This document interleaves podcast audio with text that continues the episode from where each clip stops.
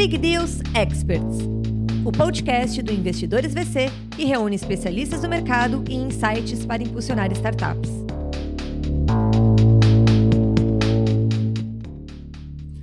Olá, pessoal, sejam todos muito bem-vindos ao nosso Big Deal Expert. É o nosso podcast onde eu e minha amiga Crispinho conduzimos um bate-papo incrível com diversas personalidades, pessoas, conselheiros, conselheiras, experts do mercado, para a gente quinzenalmente falar sobre gestão, liderança, compliance, governança e principalmente o papel dos advisors nas startups e também nas grandes corporações. E hoje, Cris, quem que nós temos aqui convidada? Pois é, pessoal. Hoje nós temos o imenso prazer aqui de receber a Cláudia Pita. A Cláudia, além de ser minha colega no Conselho do Instituto Brasileiro de Governança Corporativa, ela é vice-presidente de Environmental Social and Governance na Câmara de Arbitragem Empresarial, a, como eu falei já, conselheira do IBGC e sócia fundadora da Evolur Consultoria. Mas eu vou parar por aqui, porque o importante é a gente ouvir o que a Cláudia tem a dizer para nós. Cláudia, Obrigado por ter aceitado nosso convite. Seja muito bem-vinda. É muito, um prazer muito grande ter você aqui como minha colega. E eu tenho certeza que a gente vai ter muito aqui para a gente explorar hoje da sua experiência. Então, vamos começar pelo seguinte, Cláudia. Fala um pouco da sua trajetória é, profissional. Fala como é que você como é que você chegou até onde você chegou e, e, o que você ainda pretende fazer no futuro, se der tempo. Vamos lá. Ah, obrigada, o prazer é todo meu. Eu que agradeço a vocês o, o convite. Uma delícia estar aqui. Bom, eu uh, meio atípico, mas sou advogada de formação. Passei uma boa parte da minha carreira até final de 2014 como advogada de grandes empresas, né? Fui meu último cargo foi diretora jurídica corporativa da Raizen. Então, passei pelo setor de óleo e gás, passei por agro e algumas outras coisas aí no, no caminho. Nesse período, até quando saí de lá, abri um escritório de advocacia. Por uma transição de uns dois anos, tive em escritório de advocacia. Meu escritório foi incorporado por um maior né? Essas coisas de quando a gente empreende. Uh, durante esse período, como eu fui cliente dos grandes escritórios a maior parte da minha vida, eu recebia mais abordagem para fusão ou incorporação do que para contratarem meu serviço, né? Foi bem interessante, assim, de ver como o mercado demora um pouco quando você muda de carreira, né? O, o mercado demora um pouco para te ver de outra forma. Interessante isso. Mas nesse período, né, eu me aproximei mais do mundo da governança corporativa, né? Mesmo do IBGC, do WCD, né? Que Cris também, onde Cris também é super atuante. Uh, e de uma terceira frente, um, também com um trabalho voluntário no Sistema B, que é o, a certificadora, né, o selo das empresas de impacto social. Então foi assim, já que eu tenho a liberdade aqui, sou dona do meu tempo, agora eu vou fazer as coisas que eu sempre quis fazer.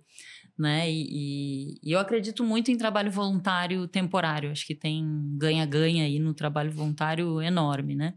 Então, fiz o trabalho voluntário para o BGC, para o Sistema B, e também nesse período fiz o meu primeiro curso de conselheiras, o curso para mulheres conselheiras da, da Sampol, fiz a turma 1 do ABPW. Uh, e aí você começa a pensar que depois que você abre a cabeça, não dá mais para se enquadrar na caixinha de prestação de serviços jurídicos, né? Típicos, tradicionais do, do dos advogados. Eu já queria trabalhar uh, ética, governança, esses temas, sustentabilidade, com uma pegada mais ampla, né? Não só de escrever um acordo de acionistas, uma política de compliance e, e, e, lavar as mãos, porque eu já sabia que não era que isso não mudava os comportamentos. Eu queria aprender a mudar comportamentos e cultura dentro das organizações, né? Uhum. E, e aí, nesse período de estudos, de experiências, fui vendo como isso funcionava e conheci a pessoa que é minha sócia até hoje na Evolure, que fundou comigo a Evolure há seis anos atrás, que chama Thaís Blanco e é uma especialista em transformação organizacional. Então, cultura e estratégia, ou estratégia e cultura, que a gente sabe, né, Cris, que é, são a mesma coisa, agora, as duas isso. faces da mesma moeda ou a mesma coisa. Uh, e nós pensávamos assim: bom, talvez dê para usar toda a metodologia, a abordagem de uma transformação organizacional pós-fusão, é, de sucessão de um fundador, de, sei lá, qualquer aqueles momentos, né, que eram os momentos da transformação das organizações para fazer uma transformação ética. Sim, dava, dava para usar mesmo. A metodologia é muito parecida. Você faz um diagnóstico dos elementos de uma cultura, assim como você olha o quanto ela é aberta à inovação, agilidade, simplicidade, você olha o quanto os valores éticos estão presentes ali, né? É, respeito, confiança, segurança psicológica, diversidade, etc. É mesma coisa. Você avalia, faz o diagnóstico, faz um trabalho de transformação. Para nós fazia todo sentido para o mercado não fazia nenhum. Nenhuma empresa, seis, sete anos atrás, achava que tinha que passar por uma transformação ética. A gente nem usava essa palavra, esse termo, porque o que eu mais ouvia das pessoas era assim: não, mas aqui é todo mundo ético. Eu não né? preciso. Eu não preciso. Ética se aprende em casa. É, e aí a gente começou a entrar nos trabalhos pela porta do compliance mesmo, que era menos do que eu queria fazer, mas era uma porta de entrada. E aí é, minha maior felicidade foi quando o primeiro cliente aceitou fazer o diagnóstico de cultura ética. Porque uma vez que você faz o diagnóstico, aí a porta está totalmente aberta. Que aí você vai mostrar os resultados e aí vai começar um trabalho. É, ou pela porta da governança também, de estruturar a governança da empresa e aí começar a tocar em alguns pontos da, da cultura, né? Esse foi o início lá atrás. Eu que já gostava do assunto da cultura e da transformação cultural, uh, quis me aprofundar mais, porque eu entendi assim que uh, num nível mais abaixo desse comportamento coletivo estão os comportamentos individuais. Né? Como cada um de nós se comporta, quais são os drivers etc. Aí eu fui estudar e me aprofundei mais em neurociência e comportamento. Nem sei se a Cris sabe disso. Não. Tem uma pós uh, bem profunda em neurociência e comportamento, uh, porque desde o início do trabalho uh, em ética organizacional eu já usava os fundamentos da ética comportamental mesmo. um pouco até intuitivamente, assim. É, mas aí quando eu fui estudar, daí deu um, muita tranquilidade, muito conforto de, não, é por aqui mesmo. Realmente as pessoas, ética se aprende em casa, mas se desaprende na vida profissional. A gente é super sujeito ao, ao meio ambiente, ao ambiente onde a gente está vivendo e a gente muda comportamento mesmo, né? Uh, não é nada garantido de que uma pessoa que a gente considera, né, de bom caráter ou correta, não vá se desviar dependendo do pressão do ambiente. Então, tudo que eu já acreditava, a neurociência hoje começa a, a comprovar até cientificamente. Então, botei mais esse pilar. E o que aconteceu, para eu fechar essa história aqui, né, uh, foi que o, mundo começou a mudar. Nesse meio ter, tempo, entrou Uh, o ESG muito forte, conversas mais profundas sobre ética, vários escândalos que não foram novidade, mas é, escândalos graves no Brasil e fora do Brasil e que começaram a deixar as grandes empresas, né, as mais maduras, mais abertas. Assim, precisamos falar sobre ética, né? E, e bom, aí nos últimos anos aí entrou o ESG como eu, então trabalho ética, governança e depois o ESG em projetos de estratégia ESG, incorporar o, esses elementos na estratégia. E é antes de cultura mesmo, né? Quem queremos ser, onde queremos chegar em termos sociais e ambientais, depois, eventualmente, você trabalha também essa cultura de sustentabilidade. Então, hoje são essas três, na consultoria são as três coisas que eu, que eu faço. Adoro dar aula, dar palestra, estou sempre falando, escrevendo, por puro prazer, assim, não é, não tem nenhuma razão comercial nisso, pelo contrário. Uh, e tem alguns trabalhos do IBGC e esse cargo que você mencionou, Cris, que eu acabei de, de assumir, que é, de, é da vice-presidência de ESG do, da Camarb, que é uma Câmara Arbitral, porque a arbitragem no Brasil, os meios alternativos de solução de conflitos, por um lado, não só no Brasil, em qualquer lugar, são uma baita alavanca de ESG, né? Contexto, num mundo ESG, faz muito mais sentido você buscar soluções alternativas, talvez principalmente mediação, né? mais fugir do, do judiciário. Mas, por outro lado, o próprio Instituto da Arbitragem, particularmente no Brasil, passa por um momento um pouco de questionamento assim da, da, da credibilidade, etc. Então tem um trabalho bem bacana para fazer lá e por isso que eu aceitei esse desafio. Muito legal, mas agora eu fiquei curiosa antes da gente voltar para outros assuntos super legais. Eu adoro falar sobre ética. Né? Sou assim uma, uma uma voraz leitora sobre isso, mas eu não, não, não sou cientificamente conhecedora. Mas é, deixa eu te falar, só uma pergunta nesse, nesse meio tempo, nesse, nesse negócio que você falou agora no final, sobre a arbitragem e o ISD. Eu fiquei um pouco curiosa Ah, sobre isso, porque eu fiz um curso com a Tânia Almeida e foi a primeira vez que eu ouvi falar de arbitragem foi com ela, Uhum. né? Porque ela é uma expe- expert em mediação, né? Ela faz o curso de mediação. E ela me chamou a atenção, disse, puxa vida, esse é um instrumento que é muito pouco usado no Brasil. É, e agora você acabou de dizer, poxa, e nós estamos passando por um momento na Câmara de dúvidas sobre o instrumento em si, né, sobre a ferramenta. Mas aí eu queria te perguntar, por que, que faz essa conexão sobre com o ESG e a Câmara arbitra- arbitral? Por que, que você faz essa conexão? É, existe uma conexão maior, assim, que é mais pela mediação do que pela arbitragem. Ah, tá? pela Mas mediação, eu vou tá. chegar lá na arbitragem. ah, mas mais pela mediação, como toda essa maneira de fazer negócio, ouvindo stakeholders, com proximidade com stakeholders e tal, Ah, você claro. Você deveria nunca chegar no litígio, ainda mais no litígio judicial, né? Se você tem um desentendimento com um fornecedor, com um cliente, com um parceiro de negócio, ou mesmo entre sócios, você deveria conseguir resolver por métodos amigáveis, pela mediação. E aí a arbitragem é, evita o judiciário, desafoga o judiciário, né? Deixa o judiciário para as causas de, que não podem ir para arbitragem, né? Penal, por exemplo, e também para as pessoas que não podem bancar ou a solução privada de, de conflitos. Ah, e é um, eu vejo um pouco como uma forma mais ah, civilizada, assim, né, para litígios empresariais, com descrição, etc. A arbitragem funciona, e aí a questão da arbitragem com ESG é mais como trazer a agenda, particularmente de governança e a social de diversidade, inclusão e equidade, para dentro da arbitragem, do Instituto e das câmaras. Porque a indicação de. A formação dos painéis arbitrais funciona, funciona sempre por indicação. Aí é o mesmo problema que, que a gente viveu, ainda vive um pouco nos conselhos das grandes empresas, né? Que é sempre o, o, o grupo dos amigos, que um Claro. indica o outro, eu te indico para essa empresa, você me indica para. Imagina a indicação de árbitros que vão julgar né, as, as questões. ah, e que a maioria deles se intercala os papéis de árbitro e de advogado em arbitragem. Então, ah, existe uma percepção que já começa a sair na mídia e tal de muito conflito de interesse. Hum. E isso resulta em um excesso, que aí é excesso também, porque o pêndulo vai para o outro lado, de anulação de sentenças arbitrais pelo Poder Judiciário, por conflito de interesse.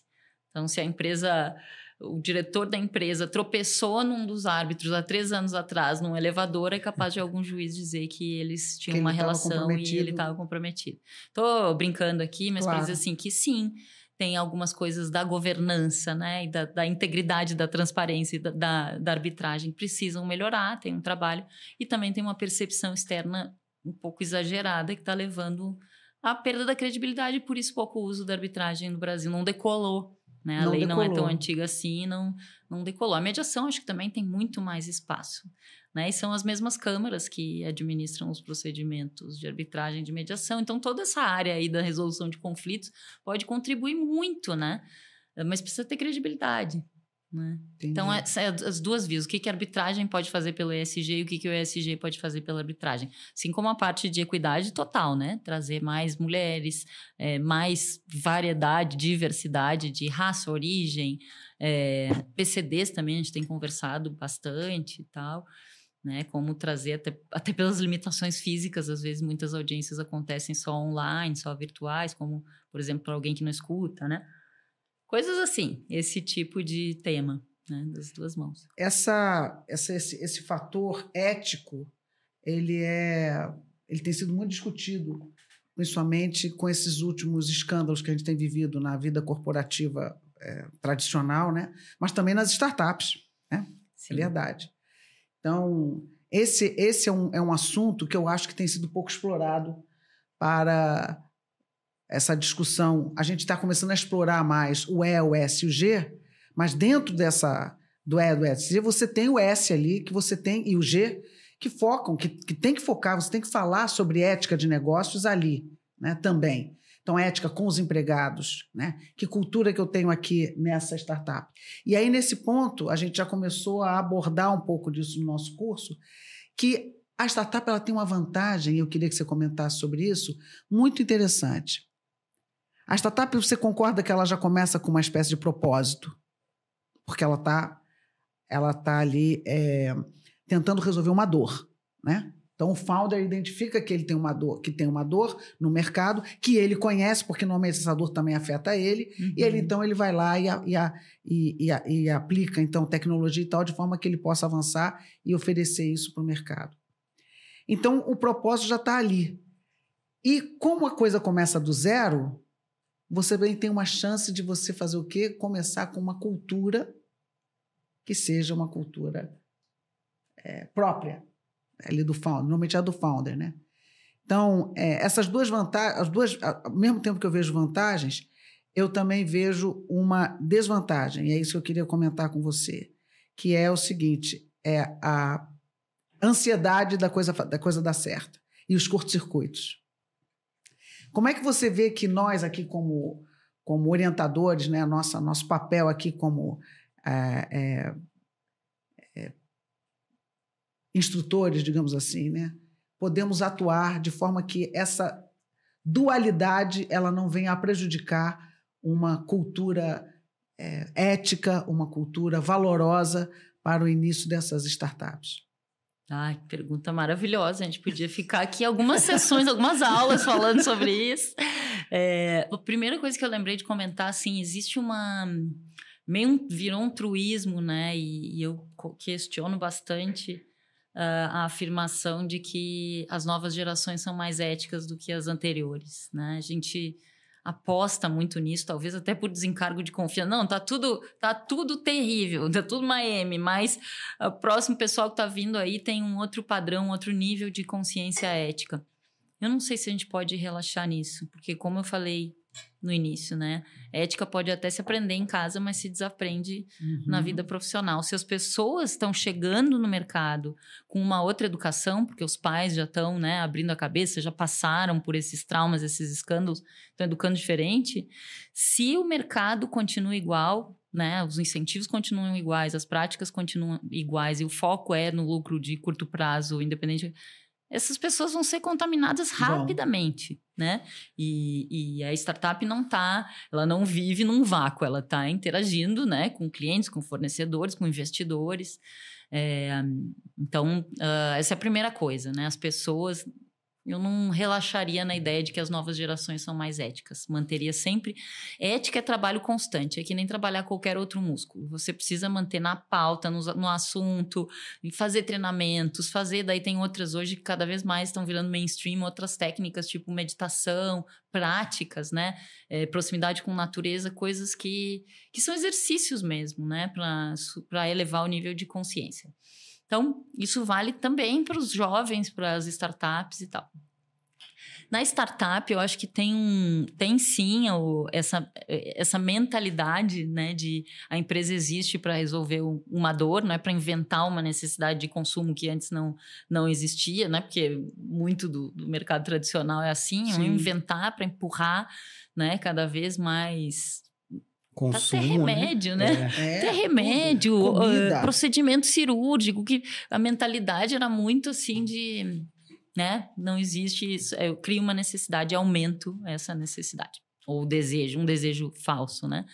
Muito mexendo no nosso ego tal. É, a startup pode vir, a maioria vem com esse olhar de que está resolvendo uma, uma dor mesmo, mas também existe aquela coisa do, da adrenalina do vencer a adrenalina do ganhar. É um espaço para muito ego, como vocês sabem, né? Sim. Mais aquelas que começam a dar certo. E estou pensando não só ah, nas, pensando nas que já são unicórnios e mais do que unicórnios, né? Que viraram aí as big techs da vida e tal. Uh, tem várias delas com histórias terríveis de fundadores, né? Na, totalmente público, tem documentário e tudo, mas Uber, né? É, Teranos. Teranos, exatamente. Uh, mesmo o documentário do Spotify é legal ver ali Sim. como os drivers ah, vão mudando, né? WeWork, né? Tem, WeWork. É, é, hoje, no Brasil, especificamente, tem se mapeado mais de 20 mil startups.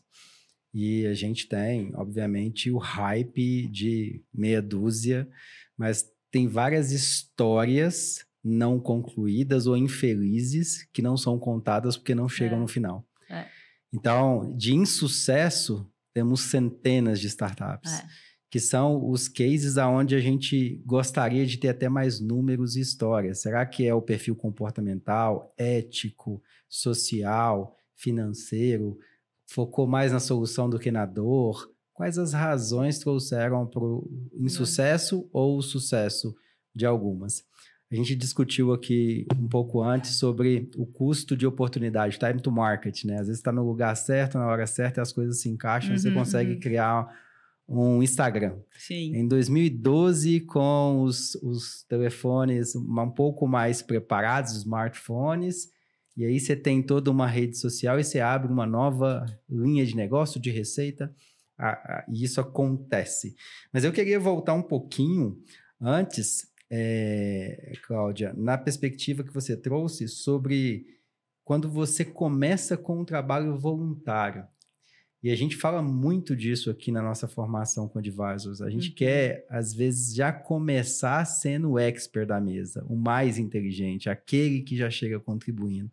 E essa mentalidade do aprender a aprender e se expor e querer consumir que você colocou, para depois construir essa história fantástica, essa carreira incrível.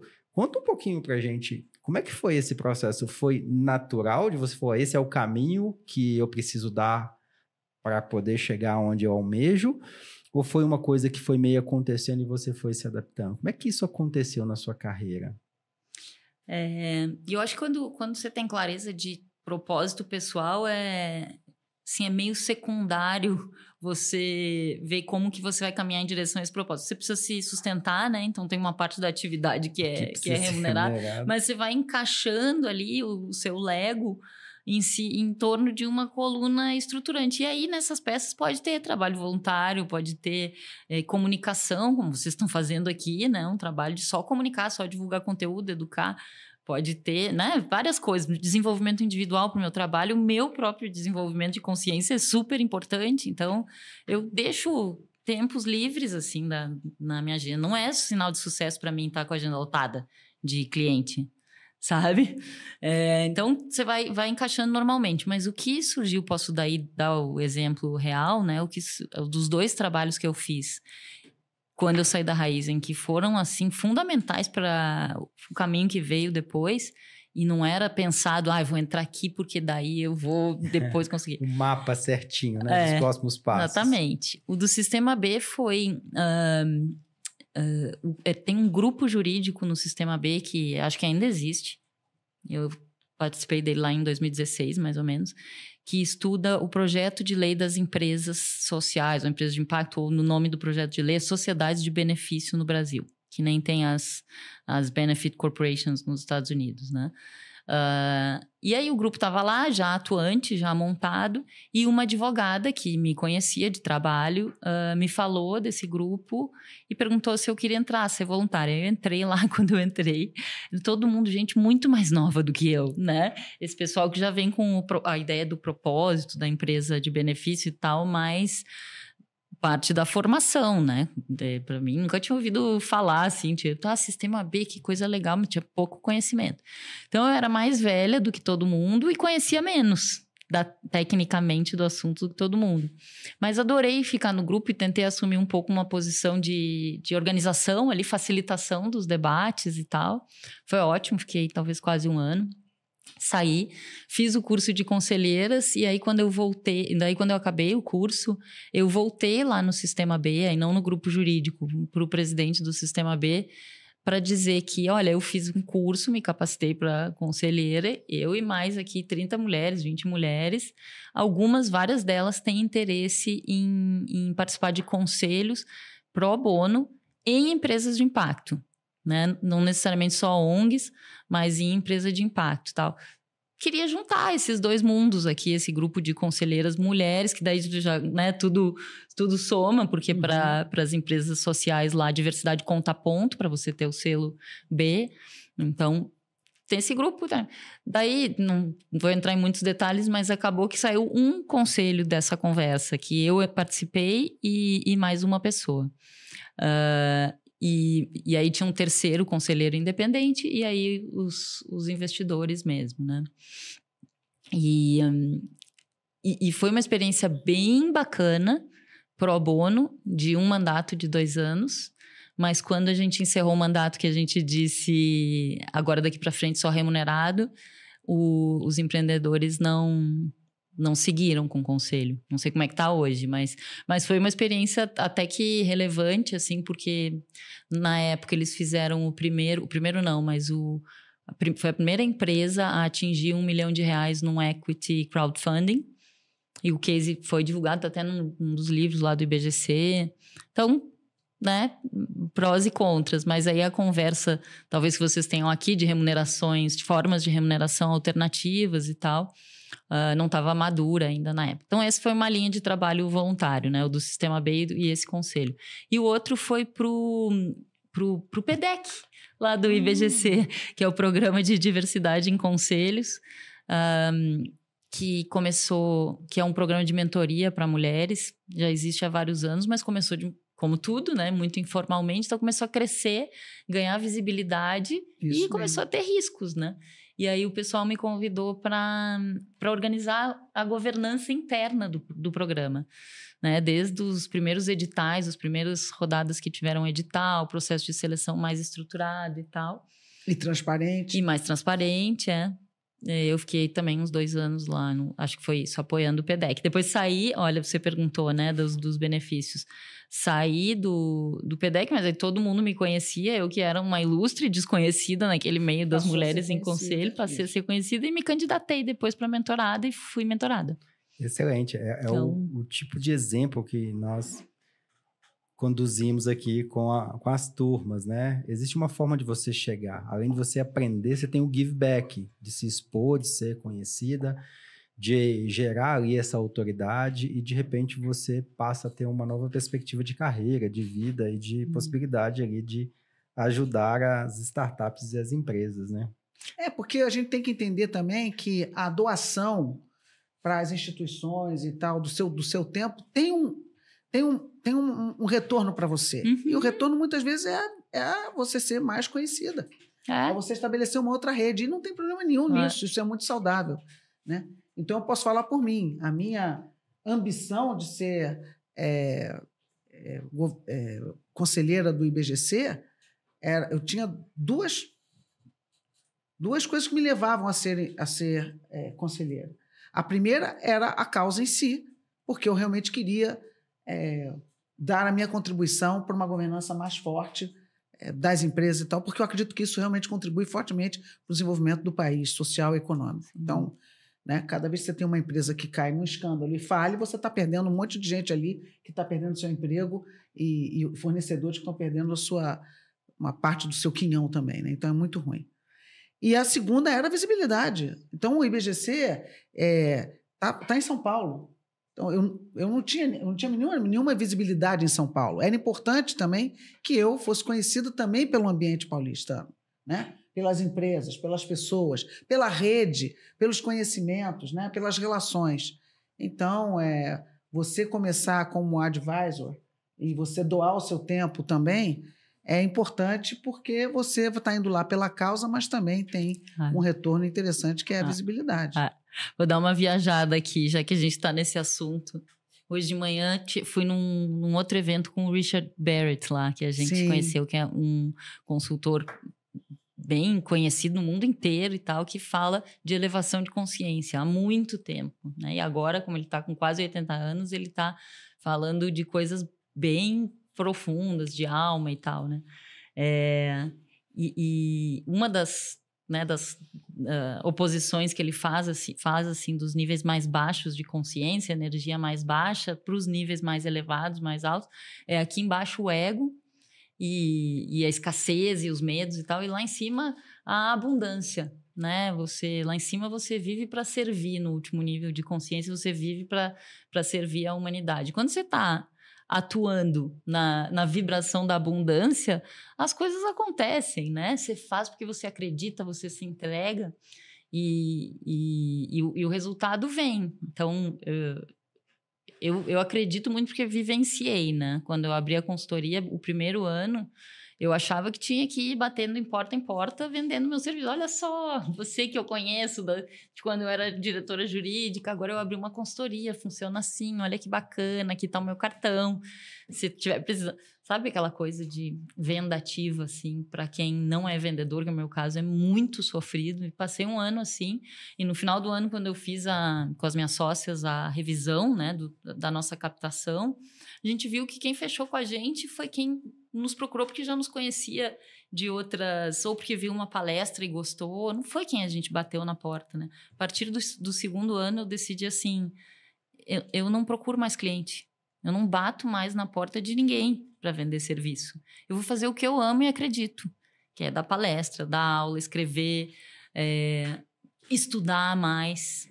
E aí, né, e fazer os trabalhos voluntários também, tá nos, nos meios certos. E, e aí você abraça a abundância e os resultados vêm. É, isso tem... tem... tudo a ver com ética, né? Essa, essa coisa dos níveis de consciência, por isso que eu quis fazer a ligação. E você faz a mesma coisa quando você está vendendo o seu ativo. Você. No caso, você estava olhando a sua empresa, né? Uhum, uhum. Mas isso serve completamente para você. Totalmente. Você, conselheira. Você. Quanto mais ansioso e louco você tiver para pegar é? conselho, menos você vai pegar. É, é, é, muito interessante porque é, um, é um, uma tríade. Quanto você é uma autoridade, você tem isso, toda uma é. história que foi construída ao longo da sua carreira. É uma mochila que você vai colocando ali experiências, erros, acertos, é, todo um contexto histórico, e isso é você enquanto autoridade. O segundo é conteúdo, é aquilo que você compila, organiza e distribui via palestra, via mentoria, via give back para uma comunidade, para uma sociedade, para uma empresa. E o terceiro pilar dessa tríade é o produto ou serviço que você envelopa e entrega nesse ciclo virtuoso. É. E isso gera valor para o seu Exato. ecossistema. Então, existem métodos hoje que você organiza isso e faz isso nas redes sociais, no YouTube, no Instagram, em podcasts, como a gente está fazendo agora. Alguém vai ouvir o seu podcast, vai se interessar pelo seu tema, vai gostar da autoridade, tudo que você construiu e vai falar: Eu gostaria de contratar é. a, a Evolure. Ou seja, é, isso é uma nova forma evoluída de envelopar e bater na porta do cliente. E dentro dessa linha, falando muito sobre erros, acertos, a gente. Você trouxe um pilar que, que mexeu muito comigo, né? Eticamente, as novas gerações elas estão, elas tendem a ser muito mais atentas aos bons hábitos do que as gerações passadas. E traz uma reflexão quanto que a gente aprende com os erros e o tanto que os erros ensinam as próximas gerações. Quando a gente pega os casos de Uber, de é, a gente falou Will Work, própria diversas outros cases, né, de insucesso ou de sucesso ou do que não fazer, o quanto que se ensina as queimadas, os comportamentos, a, as divisões é, é, de gênero que a sociedade apanhou ao longo do tempo, quanto que isso tem ensinado às novas gerações, o quanto que esse nosso aprendizado, a nossa troca vai ensinar essa geração para os próximos anos? E traz para a gente aquela conclusão. Não é o futuro que puxa, é o passado que vai empurrando, ensinando e construindo gerações melhores. E o quanto que nós estamos contribuindo para isso. Qual é o legado que nós estamos deixando e que nós vamos deixar. Queria te ouvir um pouquinho, Cláudia, Uau. que você trouxe isso de uma forma tão simples, gostosa de ouvir, que eu falei, vamos explorar um pouco mais esse, essa vertente aqui. Então, eu queria fazer um comentário em cima do teu primeiro comentário, antes da pergunta. Mas eu vou fazer o comentário e responder a pergunta com uma linha mestra, que é a autenticidade.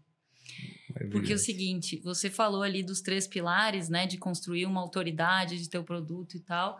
Essa coisa da, do, do influencer atualmente, né, de ser a referência, de ser a autoridade, também é muito desvirtuada, porque é muito feito de forma artificial para vender, para ganhar espaço, ganhar dinheiro e tal, né? Uh, e, e, as pessoas percebem a falta, a artificialidade, né? A falta de autenticidade nesse. Uma frasezinha que diz: é marketing de conteúdo é muito diferente de thought leadership. São, são é, é, coisas diferentes. Então, quem está atento vê. Quem está querendo construir uma autoridade né, com base em, em artifício, tá? até quando são terceiros que estão fazendo, porque tem um monte de gente trabalhando nisso e acho super legítimo você contratar as ajudas, assessores de imprensa, os especialistas em mídia social, problema nenhum. Mas o público vai ver se não é a tua voz que está ali, né? Se você tem lá três posts por semana, sempre no, no mesmo horário, no mesmo dia. É uma empresa que está, né? É, para de novo dar o meu exemplo, já que a gente quer trazer para casos reais, assim, eu posto muito no LinkedIn, por exemplo, sobre ética pública no setor público. Isso não me traz nada de dividendo pessoal e, e comercial, nada, pelo contrário. Até porque virou um tema politizado, falar de corrupção no setor público, é mega polêmico, de vez em quando aparece algum hater lá, não traz nada. Se eu contratasse um marqueteiro para mim, ele ia dizer: não posta isso, não fale sobre isso. eu falo porque é o meu propósito. E aí, quem tá ligado em propósito passa a acreditar em mim e confiar e tal, porque sabe que eu sou autêntica, né? Que se eu falar, não tô. Então, que tem fundamento ali. É, e, e isso traz para fazer a ponte aqui para para a próxima pergunta, mas eu vou pedir para você repetir, para eu acertar aqui o tom da resposta. Só, só antes de você passar para isso, é autenticidade e profundidade, né, Cláudia? Porque eu Exato. acho que tem muito problema também de ah, muita é. coisa superficial. Ah. A pessoa pode estar sendo autêntica na superficialidade ah, dela. E isso também não contribui é. absolutamente em nada, né? É totalmente espontâneo e autêntico, mas não sabe do que está falando, né? Também. O conceito dúvida. de autoridade ele ficou muito deturpado, né? Quando você é autoridade em um tema, quer dizer que você tem uma certa especialidade, uma profundidade. Você tem horas de voo sobre aquela matéria e você consegue discorrer sobre ela. Isso. Hoje as pessoas elas veem dois vídeos ali no Instagram e começam a falar sobre aquilo como é. se eles já vivessem é. aquilo 10 é. anos. E isso é um grande problema da nossa atualidade. De todo preferências mundo... for um tema bem polêmico, bem polarizado. Aí todo mundo vira expert no tema do dia para noite, né? Porque você vê, é cansativo. É cansativo. É. O, que, o que surgiu de especialista político, né? Sobre Covid, sobre é, guerra. É. Então nós temos todos os tipos, gênero e gosto aí. E as, mídias, que... e as mídias trazem essa, essa, essa ansiedade, né? Para que você seja muito visualizada. Porque você acredita que quanto mais visualizações você tiver, mais conhecida você será, e você será convidado ou convidada para é, exercer é. posições em lugares diferentes, né? E esse é o, é o, grande erro. Então, o que eu vejo hoje também é um, é um, é um tiro pela culatra com algumas pessoas que eu conheço. A superficialidade e a intensidade nas mídias é tal que isso vem prejudicando profissionalmente a pessoa. É. A, gente tem percebido Especialmente isso. Especialmente quando você é conselheira. É. conselheira, você pode ser recusada no conselho pela sua alta exposição uhum, uhum. e você pode ser recusada para ser diretora ou coisa parecida executiva pela sua superficialidade. É impressionante. É. A gente tem que tomar muito é. cuidado hoje. O, mas eu, nessa, nesses parênteses aqui que a gente abriu, eu lembrei da, da pergunta do, do, David, como eu queria, eu já tinha pensado como eu queria responder, porque tinha a ver com autenticidade também. Realmente, a gente hoje sabe, olhando para gerações é, anteriores, né, a gente evoluiu uh, no que a gente entende que são os comportamentos éticos esperados, né? Por exemplo, respeito sempre foi um valor ético, mas há 30 anos atrás, quando se falava de respeito, era respeito pelos pais, pelos professores, pelo chefe né? Você não, não pensava em iguais, não pensava muito menos nos vulneráveis, não pensava que você tem um monte de vieses e tem nem preconceitos, nos animais, nem nos nem animais, né? Era muito mais restrito. Então, hoje a gente tem mesmo uma visibilidade maior, mas saber o que é o certo não quer dizer que as pessoas estejam praticando o certo. A gente fala muito mais sobre isso, o mundo não está muito melhor do que, do que nas gerações anteriores, né? E outra coisa que tá. Tanto que tem um movimento, não sei se vocês já ouviram falar, Cris, sim, a gente vive falando no IBGC, dos IDGs, os Inner Development Goals, que são os Objetivos de Desenvolvimento Individual que para que as pessoas possam levar à frente a agenda dos ODS, dos Objetivos de Desenvolvimento Sustentável. Por quê? Porque o Pacto Global, a ONU se deram conta assim, ó, não adianta a gente querer mudar o mundo com a mesma mentalidade, o mesmo nível de consciência que a gente tinha, a gente tem que trabalhar as pessoas. Então, uh, essa é a minha visão, tá? De que as pessoas não evoluíram tanto assim. A gente, pelos erros, pelos traumas, pelas falhas, escândalos, a gente seta novas regras. Por exemplo, desde começar pela, pela Declaração dos Direitos Humanos, né? Lá após a Segunda Guerra, seta novas regras. Mas a gente não necessariamente a, a humanidade cresceu para para estar tá atuando e se comportando de acordo com as novas regras. Então, o discurso é uma coisa, a prática é outra. E esse é um problema muito grande de hoje que tem a ver com essa polarização toda, né? Tudo politizado. Às vezes tem um excesso de politicamente correto que eu acho que tem que cuidar, porque é um é um tiro no pé às vezes, né? Você você faz um desfavor para certas causas. Sim, total. É, quando você exagera, não, não tem razoabilidade, bom senso, então Acho que sim, a gente sabe um pouco mais o que fazer, não quer, não quer dizer o que, que a gente está fazendo, é, entendeu? Está evoluindo, mas não na velocidade necessária, né? É, são, ainda é guetos de passos minúsculos de evolução. E, esse, e, essa evolução individual, ela é difícil, porque você tem que abrir mão de algumas coisas. É. é. Né? Você tem que abrir mão do tempo, da urgência, você tem que abrir mão de bens materiais, muitas uhum. vezes, ou de uma riqueza, do poder, né? Então, as escolhas éticas, elas vão fazer você sofrer alguma coisa. Ah. O outro lá, ele. Ah, não, eu vou, vou, por aqui porque esse caminho aqui é mais curto. Hum. Ele está fazendo uma escolha ética que não é a sua. Mas você vai sofrer, porque você vai ver que ah. o outro vai estar tá lá na frente. Tá bom que lá na frente, talvez o cara sofra alguma coisa. Talvez. O importante é que aqui você vai fazer o que você acha certo, porque aquele ambiente onde você está trabalhando é o certo, que é importantíssimo, e também porque você tem que ter os valores de berço que você considera que aquilo, que aquilo é certo. Mas que se o ambiente não ajudar, como você falou, e aí eu queria contar um negócio super legal que o Marcelo Zenkner, que você deve conhecer, uhum. ah, ele falou numa palestra, nunca mais esqueci. Eu não vou me lembrar qual é o nome do teste, talvez você saiba, Cláudia. Mas é um cara que, no início do, do, do, do talvez nos anos 60, 70, ele fez um, uma, um teste com, com pessoas que ficavam numa sala e tinham algum dinheiro e tal, não sei o quê. Então, tinha aqueles que, segunda curva lá, né? Aquela, aquela parcela de pessoas não éticas que vão roubar tudo de qualquer jeito. Tem aquela parcela daquelas que não vão roubar nada nunca. E tem aquele meião ali que, se tiver oportunidade e ninguém souber, ele vai pegar. É, é. E aí ele termina a história dizendo assim: tá bom, isso aí é o, é o normal, é as empresas são assim. Então ele fala que as empresas têm um pedaço, que é todo mundo, que tem um pedaço ali que ninguém vai, vai, vai seguir é, eticamente, porque o cara já tomou a decisão de que não é aquilo que ele quer fazer, mas tem um bolão ali que vai migrar para cá ou para lá. O que ele dizia é que essa parcela, que sempre vai agir de forma ética, não importa a pressão, a externalidade, não importa o que vai acontecer, eles têm que estar no topo da empresa. O topo tem que ser completamente ético para que essa, esse meio, essa meiuca caminhe para a cultura ética. Se o topo for, for o antiético, toda a empresa será. E aqueles éticos vão embora dela, é. porque eles não vão aguentar aquela cultura. Mas ele falou que as empresas que são vencedoras e que têm uma cultura que seja uma cultura ética e que vai, vai, vai, que vai garantir, vai garantir não, mas vai proporcionar uma sustentabilidade, um, um ambiente apropriado para o trabalho, ela lá no topo, ela só tem pessoas dessa maneira. E aí volta para o founder, né? É. Porra, o cara tem a chance de começar desse jeito.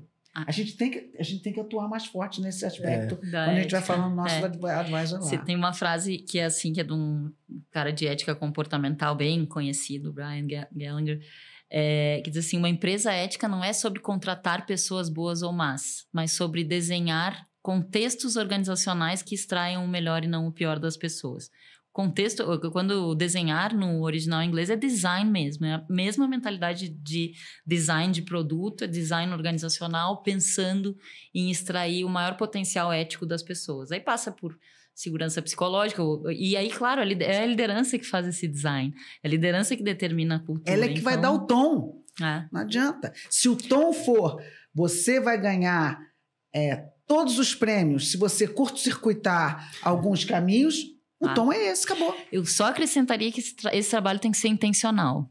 Não adianta a gente dizer, ah, o, o founder é super ético, cheio de propósito e tal, a gente pode ir aqui pode ficar tranquilo. Não. Muito bom. Tem um trabalho intencional, estruturado e quase que diário de fomentar aquela cultura e reforçar. Porque por, mesmo ele sendo founder, não necessariamente ele tem Claro. as rédeas da cultura. A coisa, você sabe, pode caminhar para...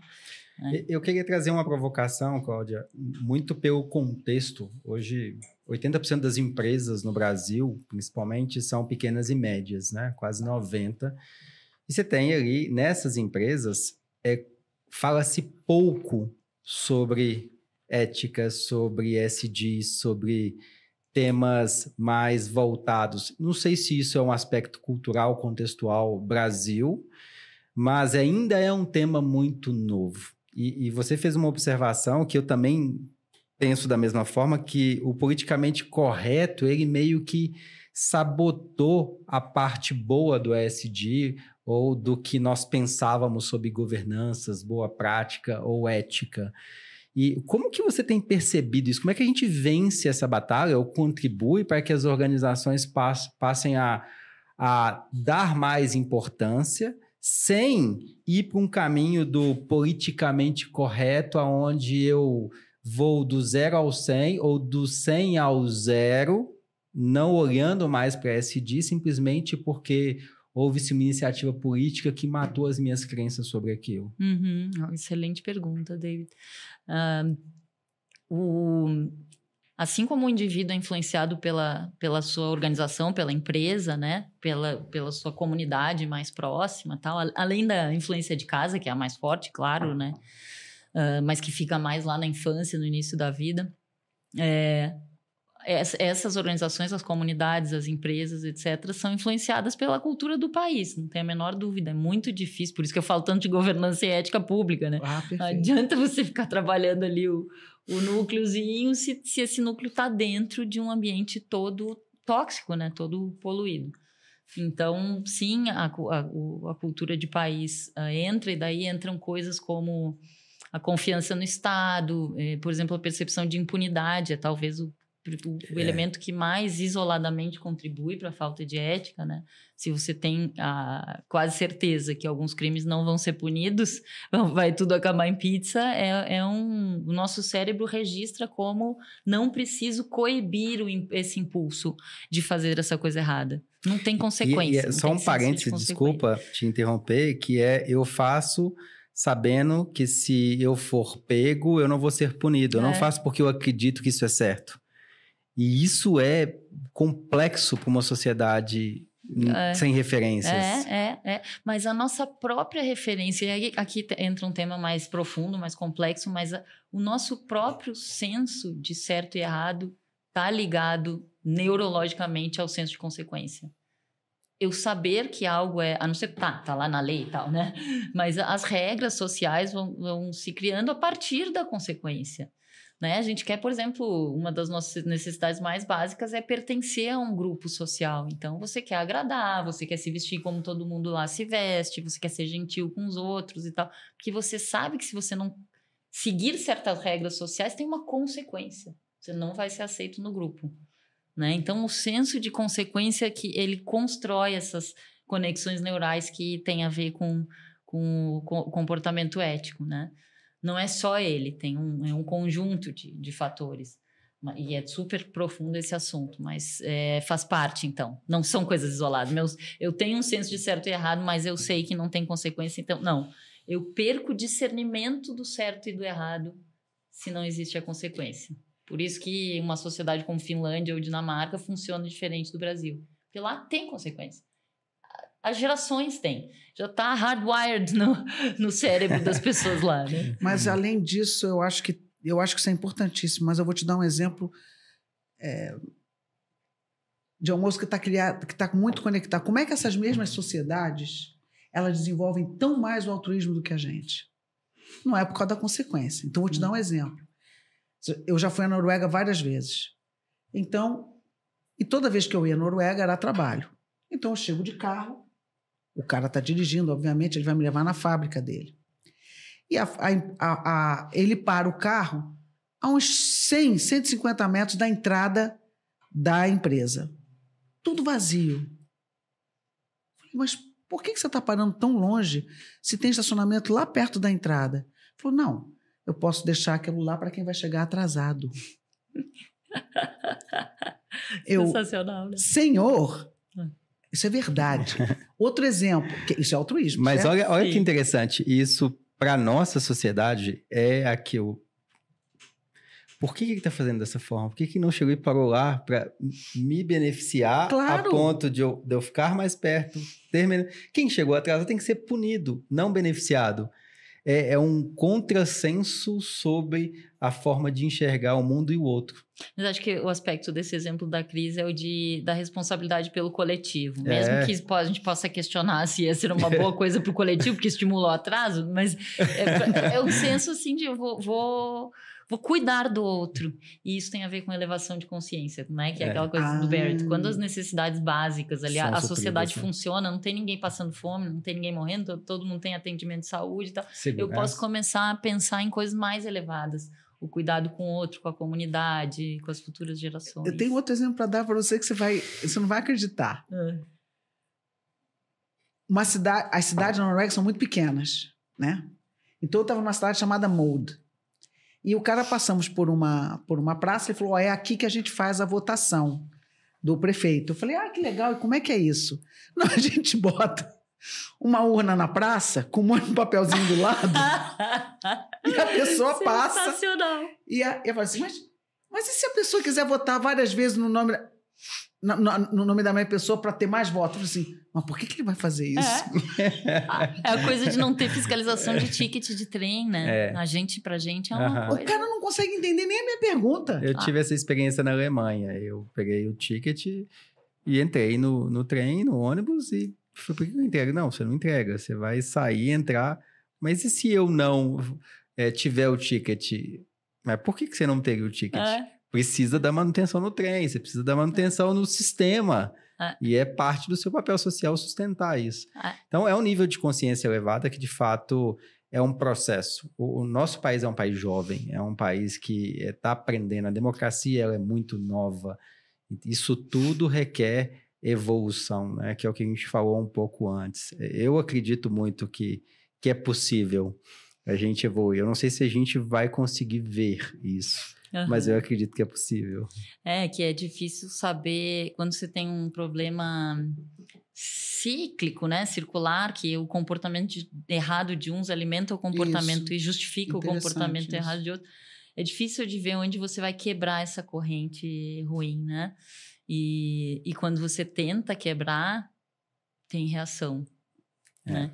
Mas o, o no, ainda no, no, ponto da Cris, essa coisa da, da, da, visão do coletivo, eu tenho uma responsabilidade pelo coletivo, esse senso de accountability. Yeah. Nem existe a tradução para a palavra no Brasil. Né? Assim, essa. Pô, eu tenho essa. E é importantíssimo para os founders. Né? Eles têm uma responsabilidade com a sociedade, com o coletivo, que deveria estar tá muito no, no radar, agir né, de acordo com essa responsabilidade. Agora, só queria pegar um, um gancho que eu não acabei responder, de responder a pergunta do, do David sobre o quanto né, o, a, o país, a sociedade, a cultura local influencia e, e se está influenciando negativamente o ESG. Porque se com, começa a ter nos Estados Unidos muito, né? A polarização política, Sim. o ESG foi capturado pela divisão entre republicanos e democratas. Lamentavelmente. Lamentavelmente. E daí as pessoas pegam um talvez um exagero. Eu, eu tenho um artigo que eu digo assim: não existe. É, não, não, se discute se ESG é bom ou ruim. É lógico que é bom, né? É bom para o país, para o planeta, é, para as pessoas, para o meio ambiente e para a empresa também. O que existe são abordagens ou estratégias ESGs ruins, burras. É, ou que não estão culturalmente adequadas ao momento, ao ambiente, né? É, mas eles querem detonar tudo. Aí eles no momento que tem uma estratégia tudo. burra, é. aí querem é. detonar as três letras de uma vez só. É, e muito. Daí pega pelos uh, pontos de mais divergência ideológica, né? O moralismo lá nos Estados Unidos. Então, é, tem que ter ações afirmativas ou é proibido ter ações afirmativas, será que a gente não deveria pensar quais são as ações afirmativas que fazem sentido para a sociedade e para a empresa também? Certamente tem esse campo. Mas eu percebo que até esse nível de consciência sobre SD, ele ainda é muito jovem, porque politizou não só nos Estados Unidos, em diversos países onde é, um determinado partido toma posse disso para seu discurso, para angariar mais eleitores, e o, o, o, oposto meio que repele o conceito ou as iniciativas só porque o outro partido tomou iniciativa sobre isso. Acontece com democratas e republicanos nos Estados Unidos e acontece no Brasil também, sim, de uma certa sim. proporção. E não tem nada a ver o conceito por si só, ele é necessário, independente da política. A iniciativa é necessária, as organizações precisam. Como é, é, é, ele é inerente ao processo. E isso tem prejudicado muito a importância do tema. É, quem não, quem acha que ESG é um, enfim, faz a crítica, né, de que eu é uma mentira, ou é um movimento furado e tal, não entendeu esse conceito de interdependência. Não quis entender. Não quis entender, né? Porque não interessa. De novo, você colocar a agenda e os riscos ESG é. no seu planejamento estratégico é, é doloroso, é custoso, né? É. Mas você tem que olhar para o longo prazo, médio e longo prazo, e não para o curto. E o curto prazo, ele, ele é um, é um, um, um ambiente absolutamente propício para populistas. Sim. Por isso que essa agenda foi tão politizada. Ou ela separa o país em dois, ou ela dá voz para populistas. É. Gente, chega de sofrer. Vamos parar com essa. Oh, o discurso do Milley foi exatamente esse, entre muitas outras barbaridades que ele está falando na é. Argentina. Uma delas é: vamos parar com essa palhaçada de mudança climática. É. A primeira coisa que um populista faz é o negacionismo científico, por dois motivos. Primeiro, porque ele quer que todo mundo. Que ele quer vender o não sofrimento né? como se fosse possível isso. Mas ele quer vender isso, mas tem pessoa que se agarra nisso. E segundo, porque o negacionismo científico faz com que ele seja o Deus. Eu sei qual é a resposta para vocês, meu povo. Todos os grandes líderes autoritários do mundo foram negacionistas científicos. Você sabia disso? Eu não sabia. Não tinha pensado assim, mas faz todo sentido. Eu vi isso num documentário excelente que tem numa desses nossos streamings sobre os grandes líderes é, autoritários é, do mundo. É. Então, todos eles começavam imediatamente a negar a ciência por esses dois motivos. Primeiro, porque a ciência ou ia causar algum transtorno na sociedade, seja vacina, seja é, isolamento, seja mudança climática, seja você reduzir seu consumo, não importa, mas ia trazer algum tipo de dor e segundo, porque ele queria ser o grande Deus que ia dar é. a solução, que ia ter a solução para aquela população. Isso aí. Não é genial? Eu acho que a. Não, faz todo sentido. E acho que em adição a isso, esse movimento de polarização, as redes sociais contribuem e tal, mas às vezes eu tenho a impressão que hoje as pessoas montam uma plataforma de candidatura, né? Seja para presidente, executivo, até legislativo e tal, é, na antítese, na contraposição do, do, do incumbente, do atual. Né? Então eu vou, vou propor aqui tudo que ele não faz e que não ou, ou que faz de um jeito que está agradando uma parte da população. E daí você perde um, é, o espectro todo político e fica só com dois polos. Sim, dois né? polos lamentáveis. É, é, o Mesmo conceito os... do, do, de ser oposição, né? É. A oposição trabalha com uma pauta é, é variada contra. É, mas você tem que ter o sempre vai ter o pessoal mais radical de um lado ou de outro que pode ter essas opções de partido, de projetos, né? Mas aqui no meio você deveria ter mais opções. E, e o grande problema estão sumindo. E o grande problema é nenhum dos dois polos tem compromisso com a verdade. Ah, é? Não. Nenhum dos dois tem compromisso com a verdade. Os dois vão mentir do início ao final Não. para é, rebater as é. suas inverdades. É. Então, assim, é um negócio horrível. É, é. Não, e tudo isso afeta, a gente acha que não, né, que tá lá, é só, tudo isso afeta o nosso comportamento ético. Tudo isso, a gente vai ficando né, mais descrente, mais polarizada. Eu participo de alguns grupos de colegas meus. É, às vezes eu tenho que parar de ler o que eles estão escrevendo, porque eles vão ficando tão debochados, Uhum, tão cínicos. uhum, uhum. eles vão perdendo a fé em tudo, sabe? Sim. E isso me dói, porque eu, eu, não- eu, eu, não tô nesse, eu não tô nesse ponto. Porque, assim como você, eu acho que nós duas somos pessoas que temos muita sorte de termos encontrado o propósito. É, verdade. Então, isso dá uma força Ah. extra para você encarar esses. Não sei nem por que eu fiquei emocionado, mas. o propósito. É né? isso. O propósito emociona, toca a Emociona. gente lá no fundo. Isso. E aí você, você tem força para olhar e ficar até com pena. Eu fico com pena de alguns colegas meus que se perdem nesse cinismo, nesse Ah, deboche. ah. Eu sempre fico Sinceramente. pensando assim, quando vejo esses debates. Tá, mas e você? Tá, mas e qual é a sua responsabilidade? Mas o que que, você poderia estar fazendo se você é contra isso? Não, o cara, a única coisa que Não, ele fala é criticar. criticar e colocar mais lenha na fogueira nas Ah. redes sociais. Exatamente. É muito triste. E aí, olha a importância da mediação, né, da elevação de consciência, nem se fala de tudo que a gente está falando num ambiente tão desafiador do ponto de vista ético. E com, eu sei que a gente deve estar estouradíssimo no tempo, mas Ah, só para botar a pitada é. final, com inteligência artificial chegando. O momento que a humanidade mais deveria estar preocupada com a sua consciência ética, né, para não Sim. passar. Ainda existe mais- o risco da, né, dessa pauta ética sair da nossa mão ou sair do nosso controle. Que a gente deveria estar super elevado, consciente, falando sobre isso para controlar a IA.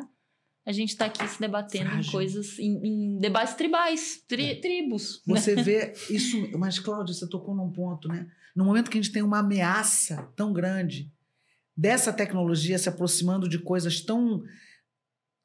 tão, tão verdadeiras que podem trazer para nós tantas respostas e soluções erradas, a gente está super vulnerável É. para discutir a ética do uso dessas ferramentas. É, em uma guerra ou em discussões polarizadas, política, a primeira a perder é a verdade. Ah, é verdade. Então, todo É mundo mesmo. perde quando não se chega num consenso sobre o conceito, sobre os- o que, que de fato é- são as premissas. Hoje já não discute mais cientificamente nada. Todo mundo tem uma verdade na internet e Só aquilo existem as narrativas. só existem as narrativas. Então a gente hoje não consegue confiar em um jornal que é um quarto poder, porque você fala, será que essa informação é tendenciosa, é política? Ela Ah. tem que intenção? Ah, É, é- é- tá muito reflexivo e com essas novas tecnologias fica cada vez mais desafiador. Bom, Cláudia, tá assim, Uau. se deixar a gente passa a tarde inteira aqui conversando, tá maravilhoso o papo. Mas estamos chegando ao nosso final do nosso episódio. Queria muito agradecer o papo, as contribuições, os insights. Para quem está ouvindo aqui, como que eles podem continuar te ouvindo, lendo sobre você, consumindo um pouco mais do seu conteúdo, da sua história? Onde que eles te encontram? Ah, no LinkedIn. Cláudia Pita Pinheiro, tudo junto. É parente? Não, eu sou Pinho. Próximo. Ah.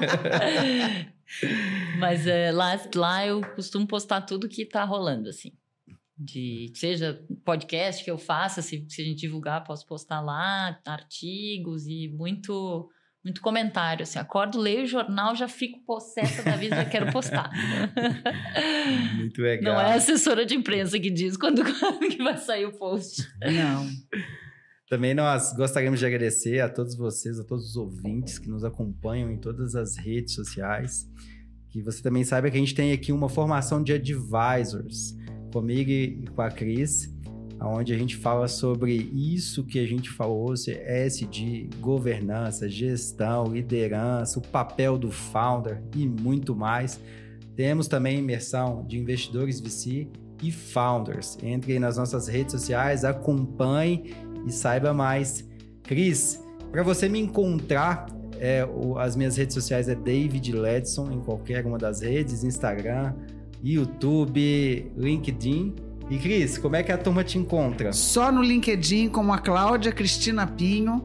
Também, Cláudia, eu fico louca para postar, mas eu acho que eu, eu não tenho o dom que você tem para escrever tão bem. Eu, eu sofro para escrever alguma coisa no LinkedIn, mas eu também escrevo. Pede pro chat GPT te ajudar.